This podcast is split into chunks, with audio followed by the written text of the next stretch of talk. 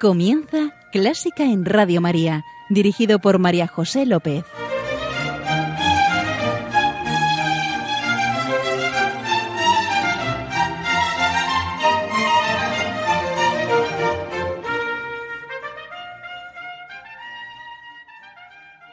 Bienvenidísimos a Clásica en Radio María, la música divina.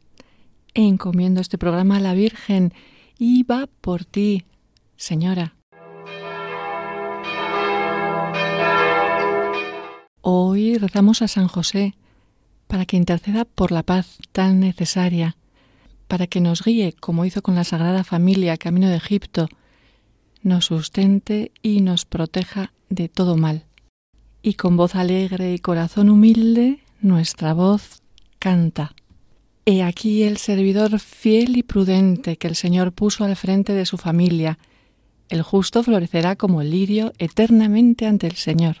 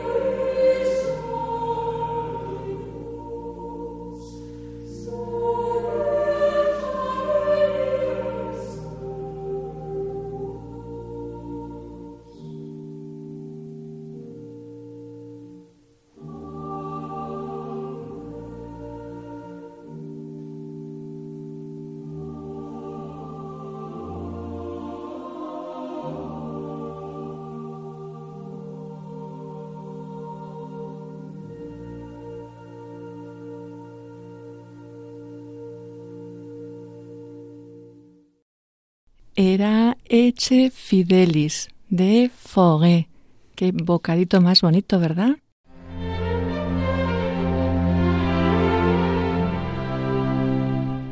Y aquí estamos con nuestro invitado de hoy, José Estevez, Pepe para los amigos.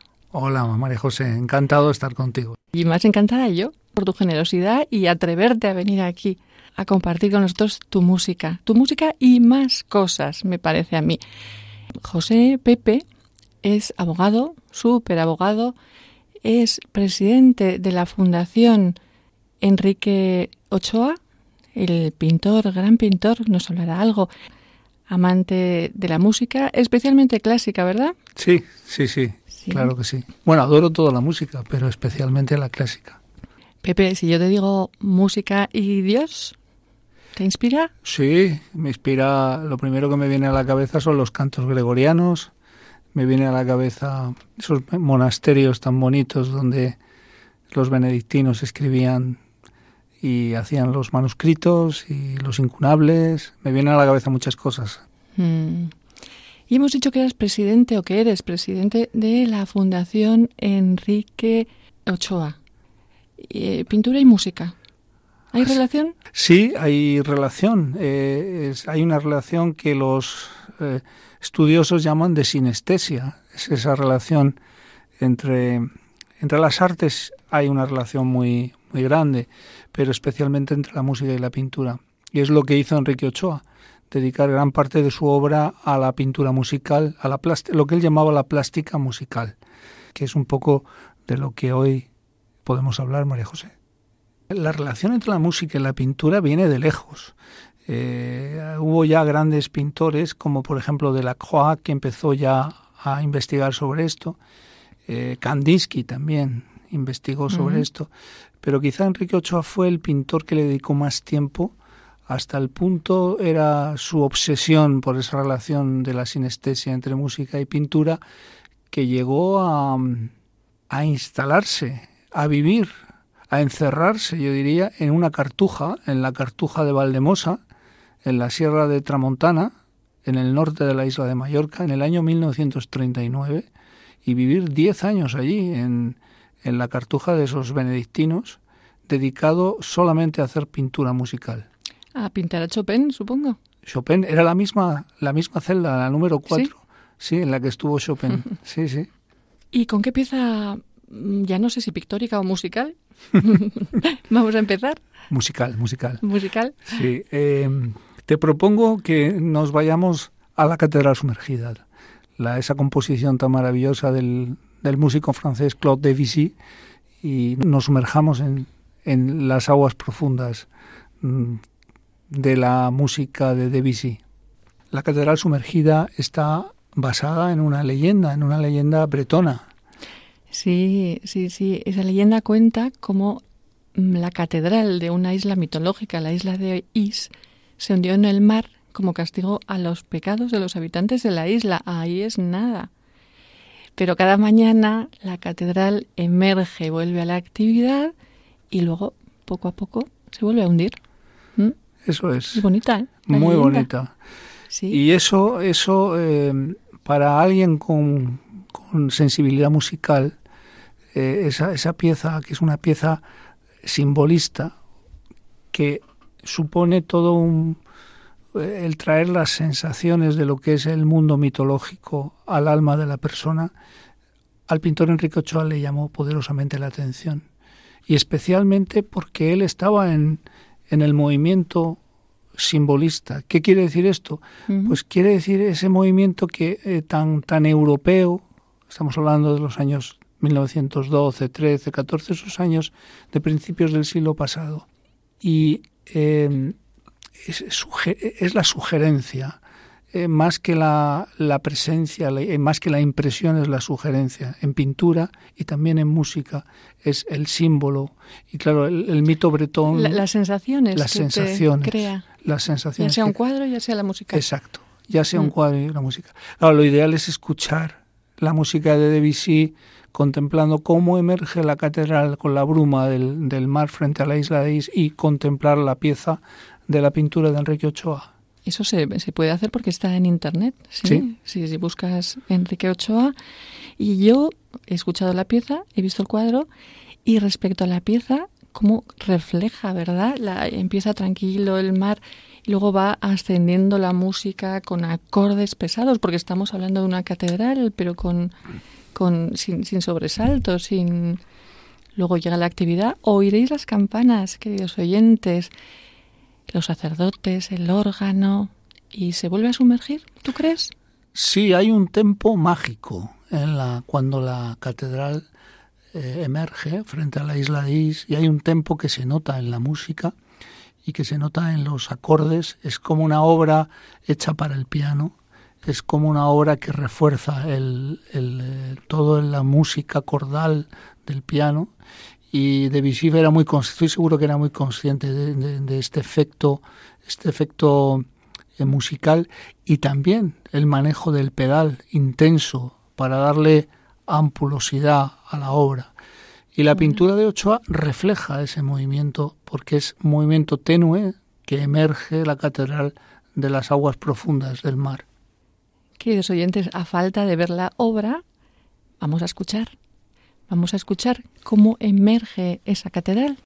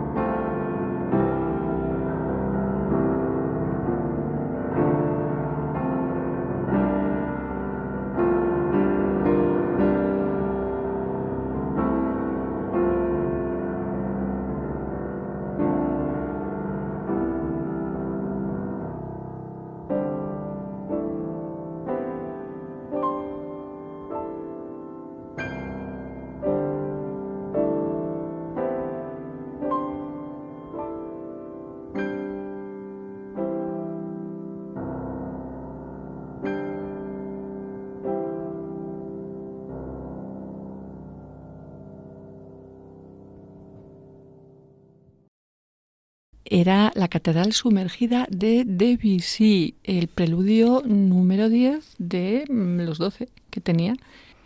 La Catedral Anglouti, que dicen los franceses. Anglouti, sí. Pues fijaos, es, es curioso porque Debussy, para no mediatizar al intérprete, ponía el título de la pieza lo ponía al final. Nosotros hemos hecho lo que llaman ahora ese palabra, un, un spoiler, os hemos revelado de que iba. Y, y, si tienes ocasión, contempla el cuadro de Enrique Ochoa, querido oyente. Sí, efectivamente aparece, bueno, a mí me recuerda a una sagrada familia, muchas torres, muchos colores, pero nada agresivo. Está flotando en un mar misterioso eh, y está ahí ingrávida. Sí, y es una pieza eh, de abstracción, no es una pieza figurativa estrictamente. Sin embargo, ves la catedral. Sí, la ves, la ves. Son brochazos, Exacto. pero lo ves. Otro cuadro. Pepe. ¿Te parece que vayamos al claro de luna? Ah, muy bien. Muy bien. De Beethoven. De Beethoven. En realidad, el claro de luna de Beethoven eh, no es más que la sonata para piano número 14 recibió este apodo, este sobrenombre de Claro de Luna. Y lo que venía a reflejar, como tú sabes, es em, esa, ese efecto sobre de la luna sobre el lago de Lucerna. Sí, pero eso no lo puso Beethoven, lo puso otra persona. Eso lo puso otra persona. lo, recordó, lo puso un poeta. El poeta se llamaba Ludwig Rellstab, que me lo he mirado porque hablamos de música, de pintura y, como no, de poesía también. Y esa luz que se reflejaba en el lago de Lucerna era el, el leitmotiv de inspiración de, de este grandísimo, el más grande de todos los músicos, Beethoven, que estaba enamorado. Con permiso de otros, ¿eh? Sí, que estaba muy enamorado. Por lo visto era muy enamoradizo, según, según dicen sus biógrafos. Y se, le, se lo dedicó a la condesa Giulietta Guicciardi, curiosamente no es que estuviera enamorado de ella, sobre esto se habló mucho, de los amores de Beethoven. Eh, bueno, en los años 70 creo que se descubrieron unas cartas y en esas cartas se veía que no, es, no era para su, para su cuñada, con la cual también tenía un cierto enamoramiento. No, no, era para una bella mujer que se llamaba Josephine, Josephine Brunswick. Y bueno, ahí queda la historia del Claro de Luna de dos enamorados y, quizá, quizá la obra de Enrique Ochoa, lo comentaba contigo, María José, para que nuestros oyentes disfruten de, del completo, de esa sinestesia de que hablamos, el credo de luna refleja todos los movimientos. Sí, estoy de acuerdo contigo, porque refleja mm, el primer movimiento, que es, mm, bueno, es el que vamos a escuchar, el más conocido, que es un movimiento, mm, yo no diría que es alegre, es lento hasta puede ser una marcha casi fúnebre. Y eso es la, oscuridad con la luna ahí que asoma. El segundo movimiento, un minué, están los enamorados. Incluso vestidos de minué, casi, casi. Y luego hay unos árboles mm, muy coloridos, muy dulces, pero que, mm, que parece que están azotados por el viento. Y, eso para mí es el tercer movimiento, tempestuoso. Bueno, no sé, a mí me ha parecido que tu abuelo en un cuadro ha reflejado tres movimientos. Sí, es la sensación que yo tengo. El cuadro es estremecedor porque eh, ves esa, esa, esa, situación romántica, también es romántico, no hay que olvidar que estamos en pleno romanticismo y, y ese, ese, ese, estar vestido con, eh, de minué y los árboles con la tempestad, la verdad es que es una delicia y te sumerge la música, te sumerge en la pintura o al revés, la pintura también te sumerge, te, te, te apetece escuchar el claro de luna.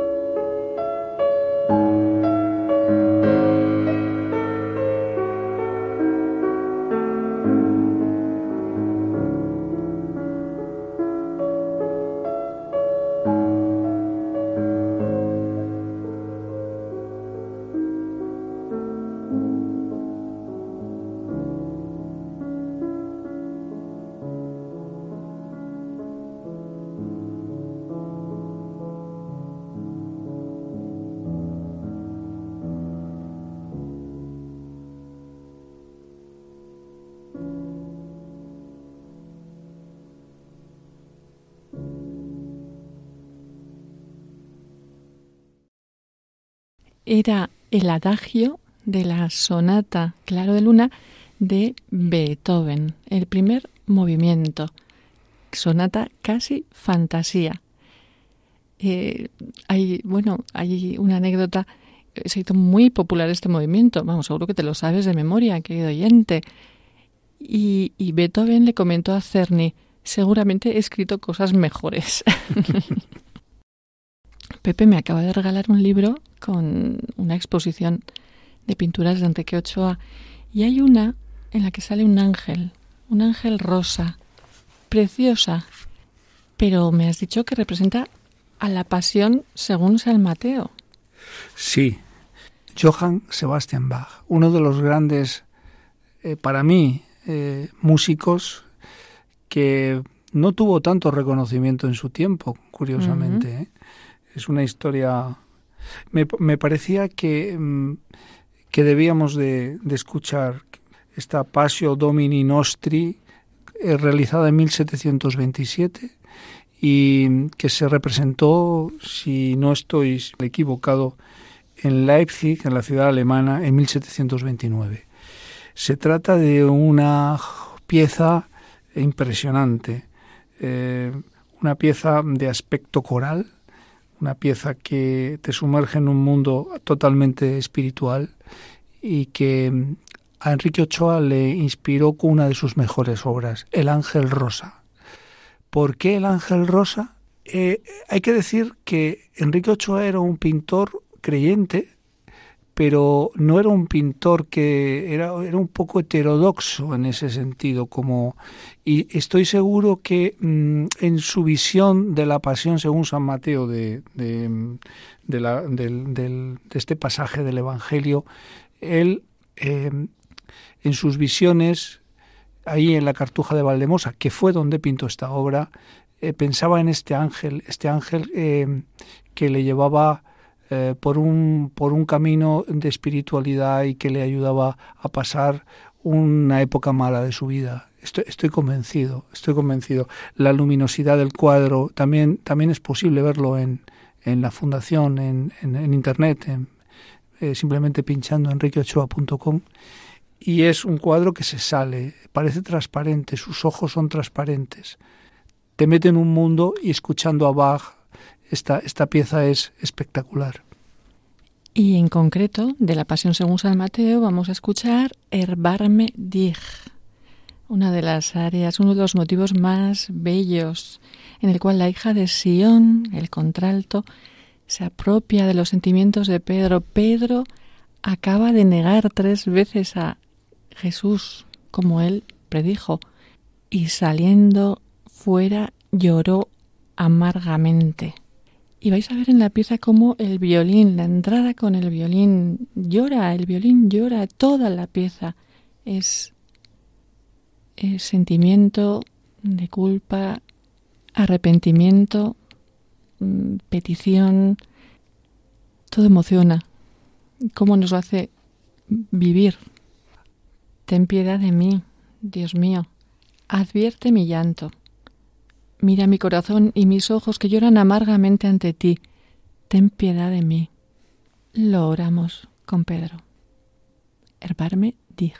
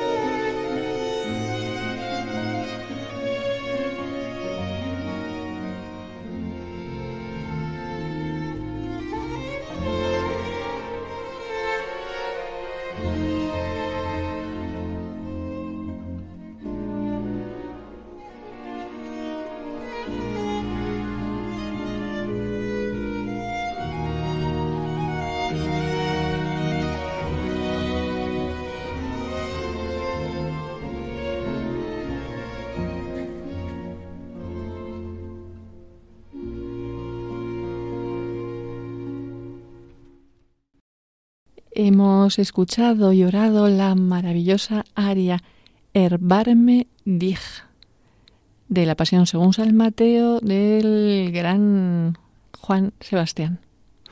¿Te parece, María José, que pasemos a la danza del fuego, a un español universal, Manuel de Falla?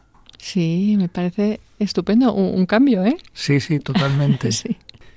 Es un movimiento del ballet del amor brujo, escrito en 1915 por Manuel de Falla, y que se estrenó en un teatro madrileño, en el Teatro Lara. Fue todo un éxito. No me extraña. La verdad es que es una historia bonita, porque es una historia que cuenta el amor de una gitana, una gitana que es Candelas, que se había quedado viuda, y de su difunto esposo, que era un ser malvado, un hombre disoluto, eh, mujeriego, que la atormentaba y en su alma quedó el dolor, ese dolor la llevaba a que cada vez que ella encontraba una nueva relación, en este caso la relación de un nuevo amor por Carmelo, se le aparecía el espectro, el fantasma de su, de su marido, de, del gitano que, que, la, que la engañaba. Pero Carmelo, muy enamorado de ella, eh, decide eh, buscar un remedio, un antídoto al embrujo, a ese amor brujo. Y lo consigue hacer a través de lo que él llamó el beso perfecto, a través de una intriga muy interesante y es en la que se desarrolla la música maravillosa de Manuel de Falla. Al final llegan al beso perfecto porque al marido le presenta, al espectro del marido le presenta a Lucía, que es una joven doncella bella con la cual también quiere enrollarse, hablando Y el beso perfecto entre Carmelo y Candelas pues produce un beso casi infinito que les lleva a un, amor para siempre. ¿no? Esta es la historia que Manuel de Falla, por cierto, amigo de Enrique Ochoa, al que le dedicó unas bellas palabras también como pintor, eh, se la dedicó en este caso a Pastor Imperio, a la, a la, gran, a la gran cantante Pastor Imperio. Me de esta obra, María José, hay una cosa muy curiosa que quisiera destacar para nuestros oyentes. Es que el libreto está escrito por María de la O. Lejárraga. ¿Quién fue María de la O. Lejárraga? Es una de las grandes escritoras españolas de principios de siglo, que ahora se está redescubriendo, porque la mayoría de sus obras eran firmadas por su marido. Que también era escritor. Era también escritor, Gregorio Martínez Sierra. Eh, junto con Gregorio Martínez Sierra, junto con José Francés, fueron los dos grandes escritores del modernismo español, muy amigos del pintor Enrique Ochoa, esa relación de músico Manuel de Falla, Enrique Ochoa y el matrimonio Martínez Sierra. Pero las obras las firmaba el marido, Gregorio Martínez. Mm. Y ahora se ha descubierto que todo el talento realmente lo tenía eh, María de la Olejara. Así que... Bueno, tarde, pero... Tarde, pero vale la pena vamos a escuchar la rotura de ese maleficio eh, y la música que inspiró a Manuel de Falla. La danza del fuego, claro que sí. A ver qué os produce, queridos oyentes. Luego comparamos.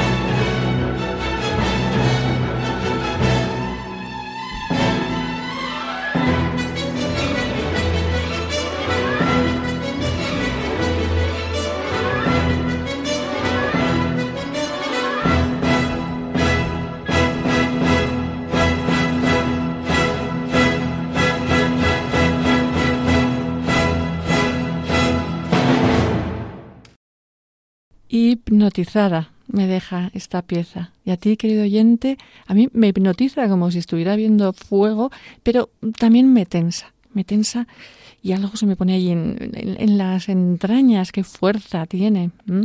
La danza del fuego de El amor brujo de Falla. Y María José, el, el cuadro de Ochoa, ¿qué te ha parecido? Bueno, me ha enseñado Pepe el cuadro de, de la danza del fuego de su abuelo y uff, porque eh, tiene como nudos, mm, con bordes negros, pero mm, colores vivos, es atormentado, es... Em, pues me producía un poco lo mismo, Pepe, lo mismo, tu abuelo, un genio. Hay una sinestesia entre el cuadro y la música casi, casi, y eso que es una obra absolutamente abstracta, mm. pero que hay una comunión entre esa música del amor brujo y, el pintor, lo que lleva el lienzo.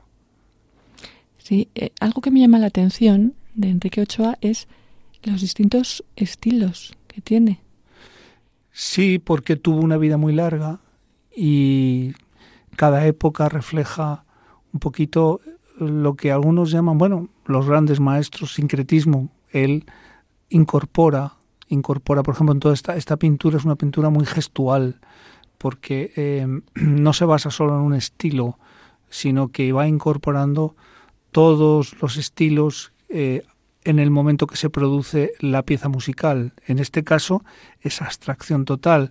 En otros que veíamos antes, por ejemplo, el ángel rosa, hay la definición de un ángel que se ve perfectamente en el lienzo. Pero esto del, amor brujo es completamente abstracto.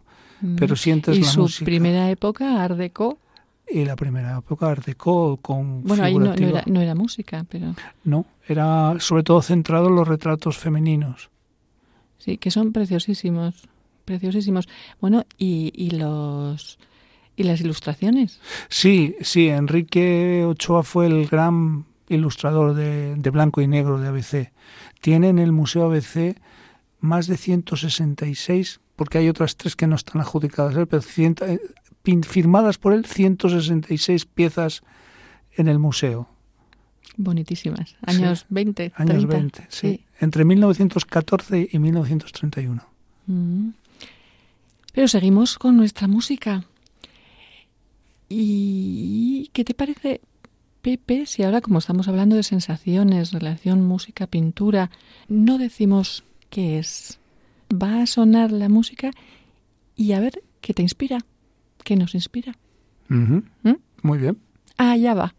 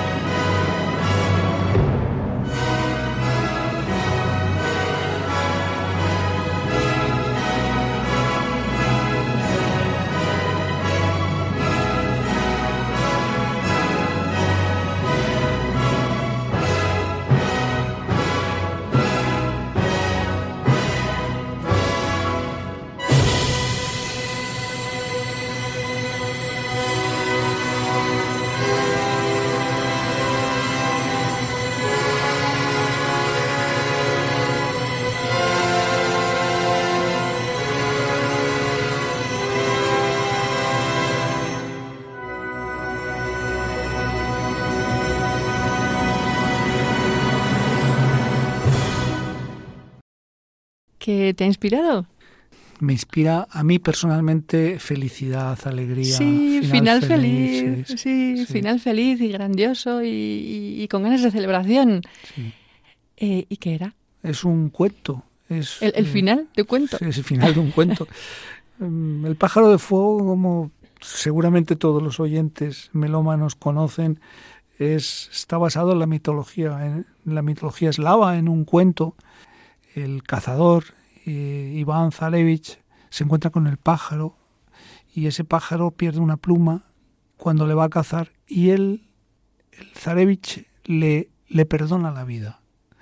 Y el pájaro agradecido le da una pluma y le dice que cuando lo necesite le invoque. Iván conoce a Zaleva, una bella doncella a las puertas de una muralla, se enamora de ella, pero ella le advierte, ten cuidado, no entres por aquí porque, porque hay un espíritu maléfico, hay un hechicero, un brujo. Un brujo malo. Un brujo mm. que te vas a convertir en estatua de sal. Y ahí es donde Iván Zarevich invoca al pájaro de fuego. Y hay una historia, pues, de final feliz, de amor, de... sí, se, rompe también el maleficio. Y de, poderío y, de, y del bien sobre el mal. Hmm. El pájaro de fuego de...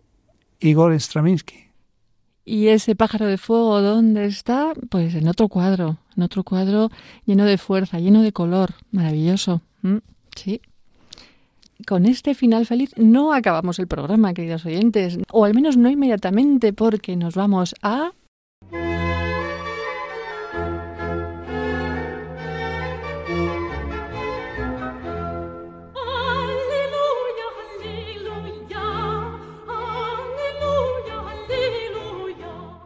Sí, gaudísimo, Dios es alegría. Y Pepe nos trae una pieza alegre. Sí, el alegro de trompeta para Haydn. Ah, qué bien, cómo me gusta. Seguimos celebrando.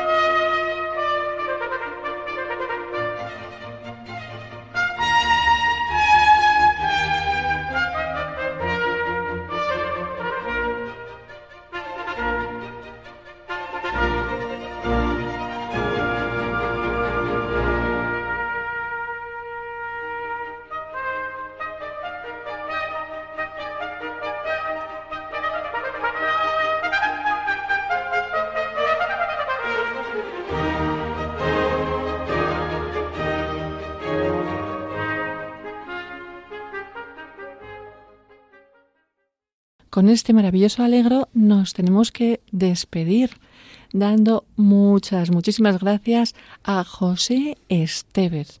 José, que ya sabéis, es abogado, es presidente de la Fundación Enrique Ochoa y nos, nos ha hecho un programa muy curioso, sinestésico. Sinestésico. Sí. En el que nos has descubierto la figura de tu abuelo, Enrique Ochoa, pintor, y la pintura musical. Sí, eh, mira, parte de estas obras se expusieron en París en el 1953 y 54, una exposición dedicada solo a plástica musical, y yo la he reflejado eh, en una novela que he escrito eh, hace poco y que los oyentes están interesados, se llama así Enrique Ochoa, el artista y la espía, y seguro que les encantará conocer cómo se produjo, por qué se produjo y qué es lo que llevó al pintor de la música, Enrique Ochoa, a, encerrarse en la cartuja de Valdemosa, que hemos venido hablando. Pues yo la leeré. Muchas gracias, Pepe. Muchas gracias a ti, María José, y gracias al programa Radio María. Ha sido un placer. Gracias, señor. Gracias, señora.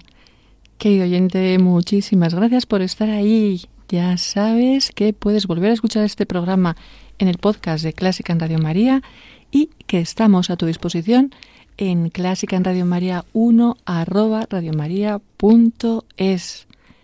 Queda con Dios, queda con la Virgen, que nos guían y nos guardan. Y un beso muy fuerte. ¿Otro? Otro para vosotros, oyentes.